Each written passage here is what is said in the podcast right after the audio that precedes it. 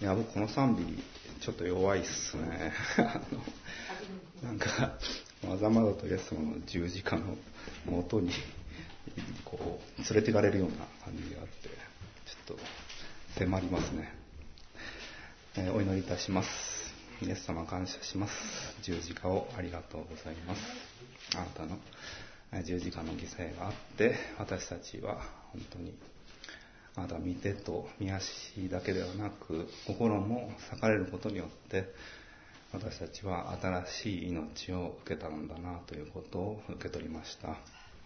この新しい命をありがとうございます。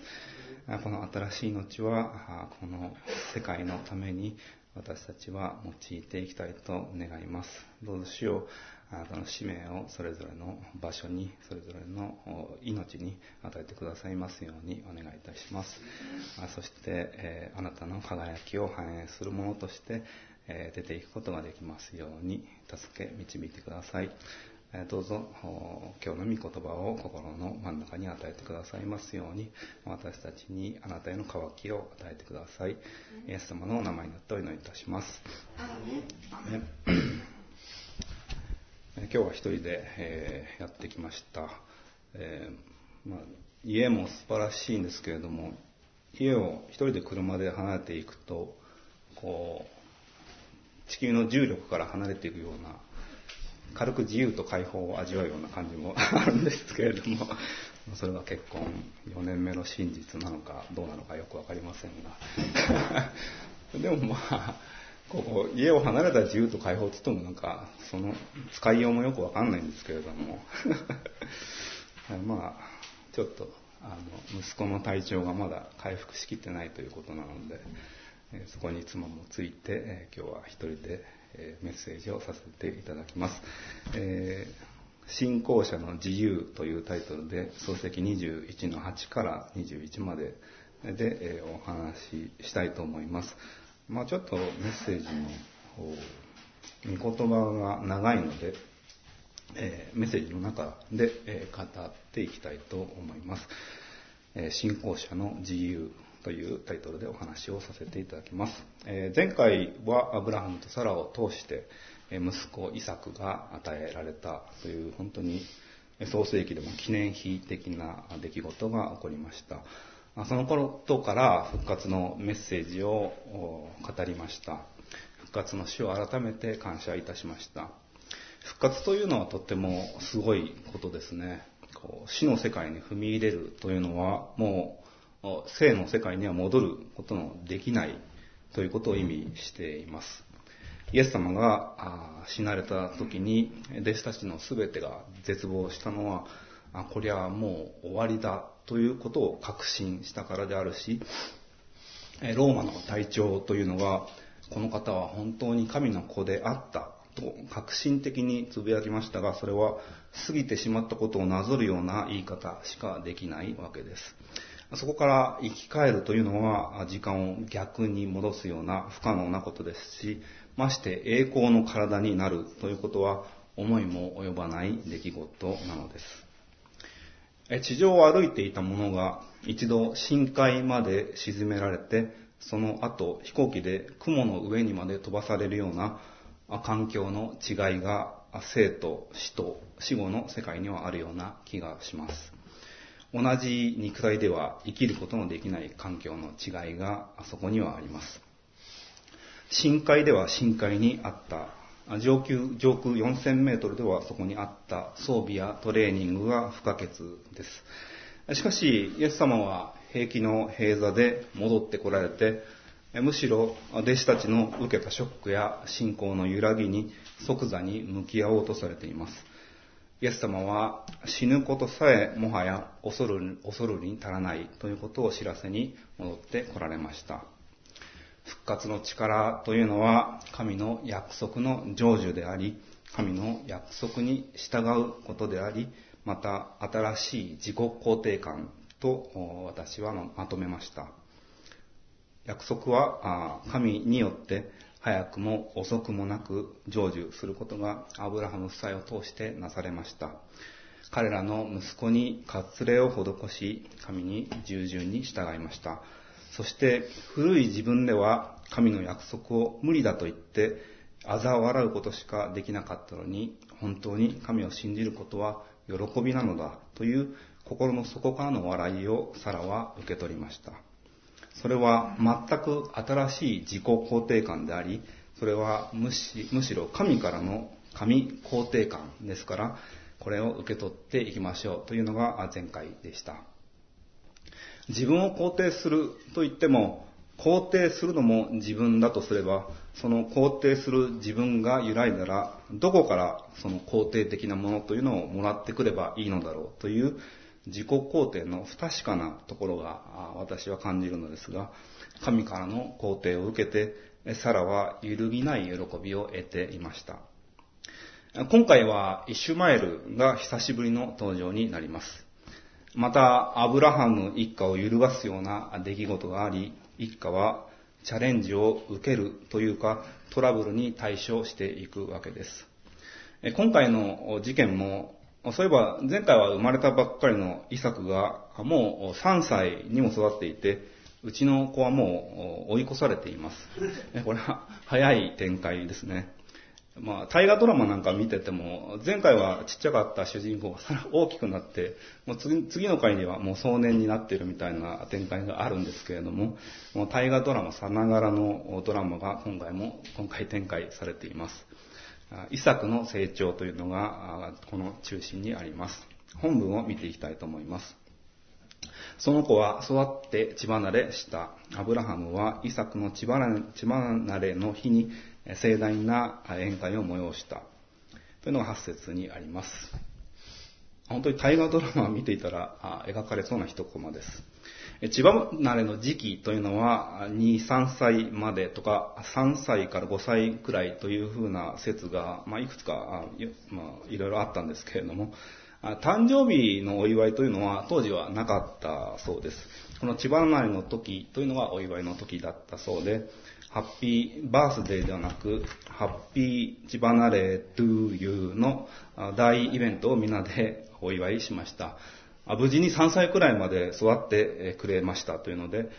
赤ちゃんは生まれて育っていくというのは、現代よりもよっぽど難しかったことなので、それは、それは本当に喜びに満たされたお祝いの一日でした。しかし、その祝いの席で悪意が活動を始めます。なんかちょっと展開が面白そうなんで、悪いことなんですけど、ちょっとニヤッとしちゃいましたけれども、90、11を読みたいと思います。サラはエジプトの女ハガルがアブラハムに産んだ子がイサクをからかっているのを見た。それでアブラハムに言った。この女奴隷とその子を追い出してください。この女奴隷の子は私の子イサクと共に跡取りになるべきではないのですから。このことでアブラハムは非常に苦しんだ。それが自分の子に関わることだったからである。奴隷の産んだ子がイサクをからかって笑っていたのをサラが見つけました。多少の馬鹿にされる笑いには揺るがされることがないと思われたあのサラなのですが、自分の子が奴隷の子にからかわれているという状況に、これはちょっと見過ごせないとなりました。相手が身内なので余計に腹が立ってくるというのは往々にありますが、この怒りというのは、二人の年齢を考えると最もだなというふうに頷けます。イシュマエルというのはもう17歳くらいの青年になっています。まあ、5、6歳のお兄ちゃんが2、3歳をからかうというような、まあ、その邪気のあるようないような感じではなく、きちんとした、こう、妬みとか、そねみと呼べるような、こう、自分の中にテーマのある攻撃が行われているわけです。その相手が2、3歳ですから、この可愛さばかり身にまとって悪意とか高ぶりみたいなものはちゃんと備わってない存在ですから、この攻撃というのが青年からの一方的なものだと考えられるわけです。もしくはこのイサクを攻撃するべき材料をエジプトの女ハガルが吹き込んだ可能性が考えられるわけですが、どちらにしてもイサクの成長を歓迎しない雰囲気をイサクのハッピー血離れデーに垂れ流していたわけです。これにサラはちゃんとした反応をしているわけですが、アブラハムとしては、イシュマエルも立派に育った愛する息子に変わりがないわけで、簡単に非難ができないわけです。この時代のこの地方では、奴隷の子も育てて、育てなくてはいけないという法律もありました。昭和の初めにも、まあ、妾の子を育てる責任を果たしていたという資産家もいました。私なんかある飲み屋で知り合った人が、妾の子だって自分のこと言ってたんですけれども、本当に立派に成長した、立派に成長したというかもうおじいさんっていうか社長だったんですけれども、あまあ、あちゃんとね、成長させてもらったんだなと、関心、関心というかなんというか、歴史と愛も見えた感じがあったんですけれども、父として子供を育てたい、独立まで見守りたいというのはあるのですが、イサクが生まれて、イシュマエル、ハガルの歪んだ思いというのがここに来て露呈してきてしまったので決断を迫られたわけです。12、13節をお読みいたします。神はアブラハムに仰せられた。その少年とあなたの女奴隷のことで苦しんではならない。サラがあなたに言うことは皆言う通りに聞き入れなさい。というのは、イサクにあってあなたの子孫が起こされるからだ。しかし、あの女奴隷の子も私は一つの国民とする。彼もあなたの子孫なのだから。神の答えは明瞭でした。アブラハムに決断を迫るようなことはなく、ハガルとイシュマエルをサラの言う通りに追い出すということでした。少し残酷な感じもしますが、ハガルとイシュマエルの主張があのような強い形で出てきています。イサクと共に跡取りになるべきではないということは、パウロも自分の手紙に引用していて、ガラテヤ書の4章30では、女奴隷とその子供を追い出してください。女奴隷の子供は決して自由の子供と共に相続すべきではないのです。とあります。自由を相続する者と奴隷となる者を明確に分けて、共に相続すべきではないと語っています。自由の子が神様から相続するものとは一体何でしょうか？ローマの4章13節でパウロは世界の相続人となる約束を信仰による義任を受けた者が受けるものとして書かれています。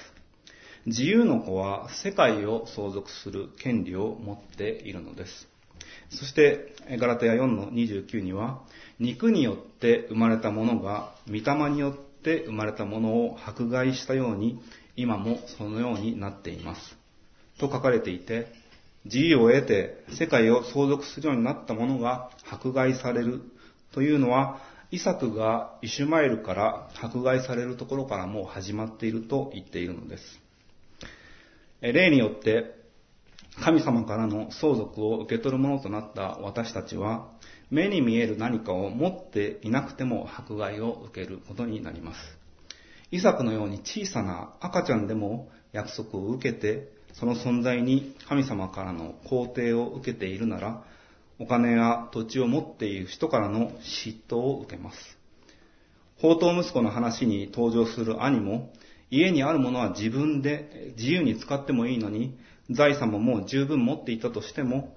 妬みを感じ、憎しみを何も持っていない弟に抱きました。クリスチャンの自由というのは、財産があっても財産にとらわれない自由です。土地や建物に縛られない自由です。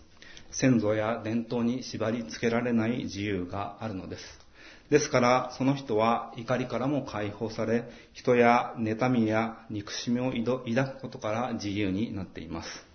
自由の子ですから、自由が約束されています。この自由を守るためには、束縛を押し付けているものを遠ざけるということもやむを得ないのです。悪意から影響を受けるということも私たちはあります。悪意から遠ざかっていても簡単に悪を呼び込むのが人間です。内から湧いてくるものです。ですから天につながる必要があるのです。天とパイプをつなげる必要に迫られるのです。神の言葉を聞くことによってアブラハムは天とつながり方針をすぐに打ち出しました。それはイシュマエルの祝福も含まれたものでした。イサクによって信仰による子孫子孫は決まっていき、その遺産は引き継がれていくのとともに、イシュマエルにもアブラハムによって祝福は流れていきます。イシュマエルも一つの国の民として祝福を相続する。それはアブラハムの子孫だからだというのです。アラブ人はその祝福に預かりました。アブラハムの祝福を受けた国民なのです。しかし、信仰の子孫となることはありませんでした。ただ、イサクの血を引いているだけで信仰の資産となるわけではないのです。アブラハムを祝福した者が受ける祝福は、信仰の遺産として世界が与えられるのです。世界を祝福していく役目です。自由を与えていく喜びです。世界の悲しみを受け受け止め、世界の癒しを祈っていく責任を信仰者は担うのです。そういえば、というか、イスラエルが建国75周年を今年迎えました。この地上から完全に消えてから2000年を数える前に再び地上に現れました。私は5年前に70周年という節目を迎えたイスラエルに行くことができました。アウシュビッツというユダヤ人が苦しみを受けて大量に殺されたという地上で最も残酷な施設の見学を終えてからイスラエルに入ったので、ユダヤ人の悲しみに寄り添い、また国を建てられた喜びをユダヤ人と共に疑似的に受け止めることのできた素敵なツアーでした。今はあいろんな差別と戦うとか人権を守るという動きが社会にいろいろ増えてきましたが、ユダヤ人ほどユダヤ人というだけで世界中から差別を受け人権を蹂躙された民族はないのではないでしょうか。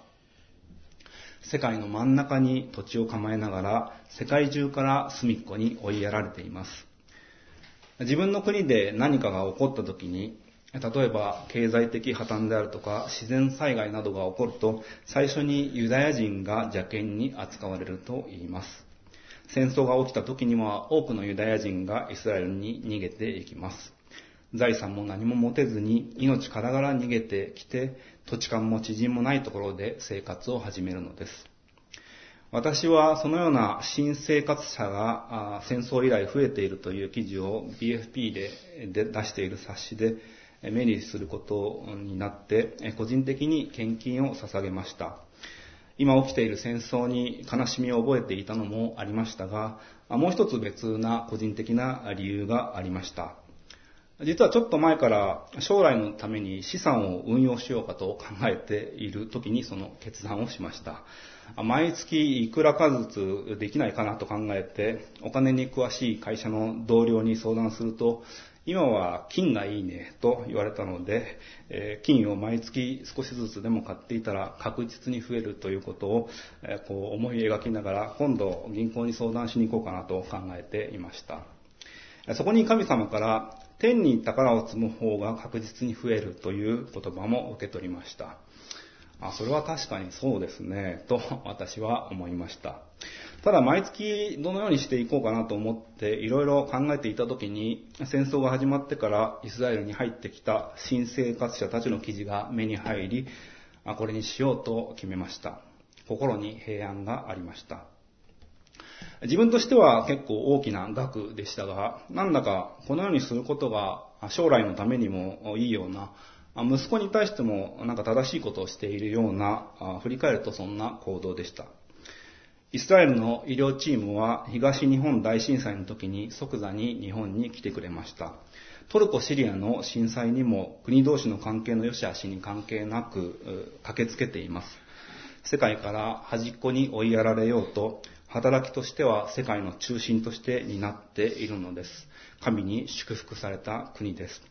そしてさらに約束を信じて受け取るべき国です。イエス様を愛し、イエス様を信じる恵みを受けるべき国です。今はイシュマエルと変わりません。イサクのように信仰を受け継いでほしいと願います。世界の癒しを担うには、科学や医療による貢献以上にイエス様による癒しを体験していってほしいと願っています。では次のところを見ていきたいと思います。14から18までをお読みしたいと思います。翌朝早くアブラハムはパンと水の皮袋を取ってハガルに与え、彼女の肩に担がせ、その子と共に彼女を送り出した。それで彼女は行ってベールシェバの荒野をさまよった。皮袋の水が尽きると彼女はその子を一本の干木の下に放り出し、自分は弓で届くくらい離れた向こうに行って座った。あの子が死ぬのを見たくないと思ったからである。彼女は向こうに座り、声を上げて泣いた。神は少年の声を聞かれ、神の使いは天からハガルを呼んで言った。ハガルよ、どうしたのか？恐れてはいけない。神があそこにいる少年の声を聞かれたからだ。立ってあの少年を起こし、あなたの腕にしっかり抱きなさい。私はあの子を大いなる国民とする。アブラハムは神に聞くとやることが早いです。いつもそうですが、次の日目が覚めると行動します。信仰は聞くことから始まりと言いますが、聞いたら行動できるというのが信じる者の次のアクションではないでしょうか。信じているということは行動ができるほどに具体的に信じているということです。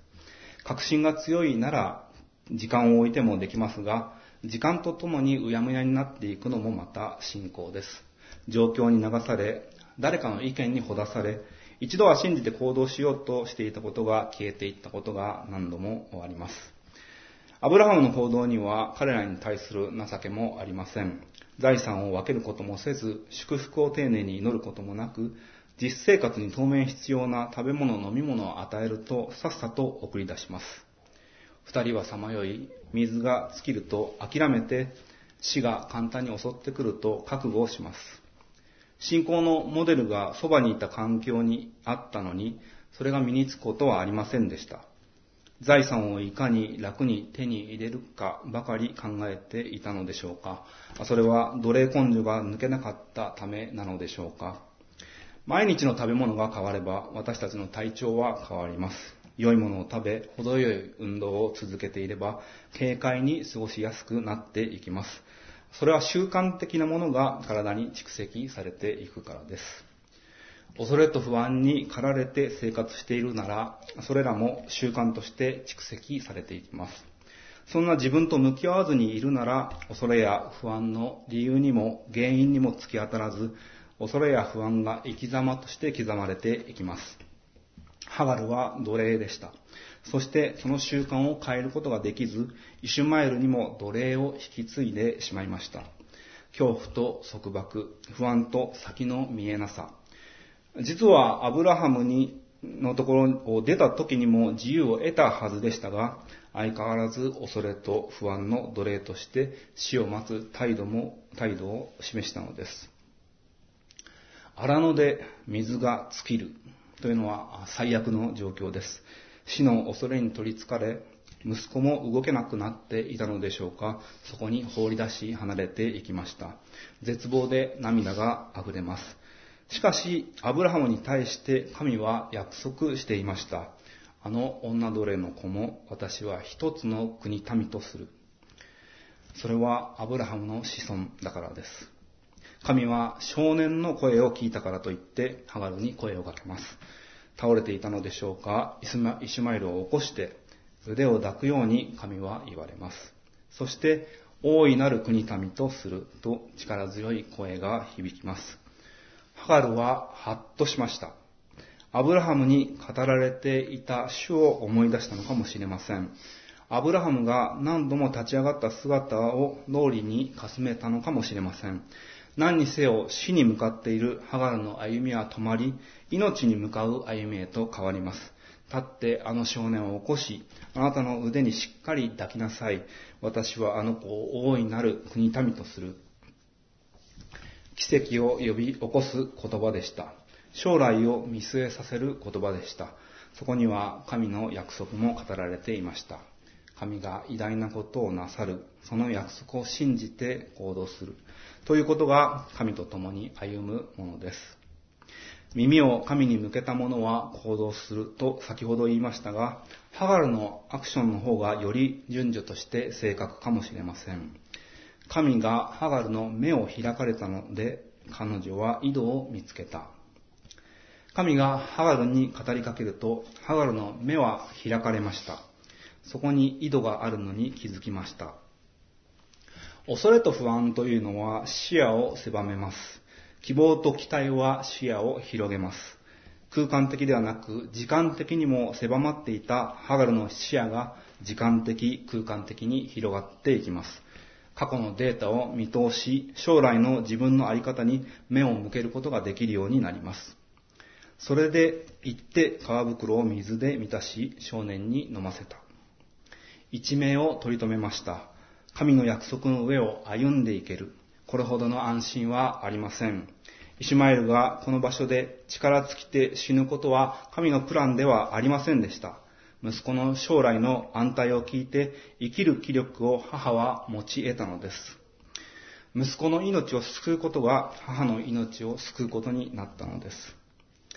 一心同体ではないですが、深くつながった相手とは、相手の調子にほとんど歩幅を合わせてしまって、生きるにも死ぬにも相手次第というような、これは信頼のようなんですけれども、依存依存のような関係ができていきます。調子の良い時にはいいけど、悪いとどん底まで一緒に落ちていくような関係に陥っていきます。共依存や束縛と呼ばれる人間同士のつながりは、信仰や自由から人々を遠ざけます。ハガルは目が開かれ、確かに少年を起こしたのですが、二人の関係が共依存や束縛となってしまうなら、信仰の子孫になるには難しい道と言わざるを得ないでしょう。20、20 20、21をお読みいたします。神が少年と共におられたので、彼は成長し、荒野に住んで弓を射る者となった。彼はパランの荒野に住んだ。彼の母はエジプトの地から彼のために妻を迎えた。彼の肉体は立派な成長を遂げます。しかし、弓を射る者としか呼ばれず、神の前にへり下る者とはなりません。そして母が選んだエジプトからの妻を迎えています。偶像の町、奴隷を作る町です。弓を射る者というのは自分の腕に頼り、自分の腕を誇ります。多く取った者が少なく取った者を従えるようになります。命を奪い合う者となり、救い合う者にはなりません。ハガルは目が開かれた時に、目を開いてくださった方を見上げたなら、見えないお方へと焦点を絞ることができたなら、神に褒められ、神からの肯定をに生きる者へと変わることができたことでしょう。奴隷的根性から抜け出し、自由の子として歩みこと歩むことができたはずです。神の大いなる国民とするというビジョンは自分や自分の子孫のためのものだと思っていたのでは、神が輝くためだと気づくことができません。信仰者の歩みは始められません。奴隷の歩みのままです。奴隷の目には自由が妬ましく腹立たしいものとしか映りません。自由どころか誰を見ても何を見てもなぜか心が落ち着かず不安と恐れにたどり着いてしまうのです。どうしたらこの奴隷の心から旅立って二度と戻らないようにできるのでしょうか今回の聖書箇所には本当にドラマにかけるような人間同士の心や思いや感情のぶつかり合いが見られました。イシュマエルとイサクから始まって、その親同士のサラとハガル、サラとアブラハムに不穏が移ろって、アブラハムと二人の息子への思いの真実が浮き彫りにされました。神とアブラハムは約束を共有し、アブラハムは一人の息子とその母親と別れることとなり、出て行ったハガルとイシュマエルに死の決断が迫られると、神が二人の向きを変えさせました。それぞれの関係が透明なパイプで繋がっているとするなら、その管をいろんな色をした思いや感情が行き来したことになります。明るい色や暗い色でそのトーンを表していくとすれば、神様とつながった管には輝きだけが通っています。通り良い管が神様と私たちとの間につながっているなら、人間同士のいさかいやいざこざを収めるきっかけとなるのです。今回つながったいくつもの管のうち神様と通ったのは2回です。その直後にはアブラハムとハガルが通り良い管として神様からの言葉をそのまま行動に移すことでナイスな働きをすることができています。神様とつながらないと管は濁っていきます。耳をいくら掃除して耳垢をかき出しても神様とつながり、神様の声に耳を澄ませて、その言葉に目が開かれ、行動に移ることなく、管はきれいにされません。声はすっきり聞こえません。信仰者である私たちは世界の相続人です。ですから世界が平和であるように、争いが生まれるきっかけが一つでもなくなるように祈り求めていく役目を負っています。しかし、管が神様とつながらないなら、通りよく神様の役目を実現することはできません。立法が立法を成就できないままでいるのは人を見るからです。人に聞かせたいだけだからです。人に誇り、人を困らせるだけなのです。神様とつながりたいと思うなら、神様に言われたことをすぐに小さくても動いてみることです。私はちょっとまとまった額の献金を BFP に捧げたお話をしたのですが、別にそのことで自慢とか献金をお勧めするということは微塵もありません。ただ、その前後くらいからお金に関して、また捧げることに関して、惜しいとか、自分で稼いだ金だぜとか思うことが少しもなくなっていったのです。まあもちろん自分の残高を見ないでポンと捧げるということはできませんが、自分の一献金を捧げることを考えるにしても、以前は交通費を抜いて数えるか、取られた税金を入れて数えるか、細かいところでせめぎ合っていましたが、そんなところから解放された感じがあったのです。ですから、今日の自分の、今日の自由のこの証として、令和としてお話しているのであって、それ以上でもそれ以下でもありません。もちろん献金はお勧めしますし、その金利にも期待していいと思います。ただ、今日の箇所から言いたいのは、自由になりたいと思いませんかということです。お金の奴隷、生活の奴隷、家族の奴隷、会社の奴隷、病や死の奴隷というところから自由になりたくありませんか？ということです。大戦時、ドイツのある収容所の所長は自分の囚人のために薬を買ってきて彼らを癒すために用いたと言います。またある別の囚人は、その一緒に囚われている囚人仲間を虐待し続けたと言います。人間を決定づけるのは人間性だとその筆者は言っています。自由というのはこの人間性を発揮できる力となるものだと私は考えています。いつでも、どこまでも愛するということは誰もできません。しかし、神様に聞いて目を開かれたなら一つ行動を起こしてみようではありませんか。通り良い管から優しい声が響いてきます。自分の立っている場所で神様に身も心も捧げて一つくらいならできるのではないでしょうか。あなたがそこに立っているからこそ、あなたにしかできない何かを神様が用意されているのです。その場にいたハガルにしか瀕死の息子のために水を汲めなかったようにです。それが一度ではなく習慣になっていくように祈ろうではありませんか？それが日常になっていくように求めようではありませんか？自由の子として、信仰の子孫として歩もうではありませんか？お祈りいたします。愛する天皇父様、感謝いたします。私たちは自由になりたいと願います。解放されたいと願うところがまだ生活の中にこびりついています。どうぞあなたにまっすぐ続いた管にいつも耳を傾けることができますように、また耳を傾けた言葉を行うことができるものへと私たちを作り変えてください。えー、本当に私たちは、クリスチャンの少ない国で、えクリスチャンであることに関して孤独を感じることが多くありますが、しかし私たちが行く場所には神様が用意された何かが用意されているのではないかなと感じます。どうぞ主よそれを行うことは私たちがより自由になるためであるとあなたがおっしゃるのならそれを行うものへと力づけてくださいますようにお願いいたします。また今日ここに来ることのできない一人一人にもあなたの自由が訪れますように心に解放があって、え、その置かれた一人一人の場所で、え、豊かな命を輝かせていくことができますように助け導いてください。あなたの栄光がさらにこの地で輝きますように、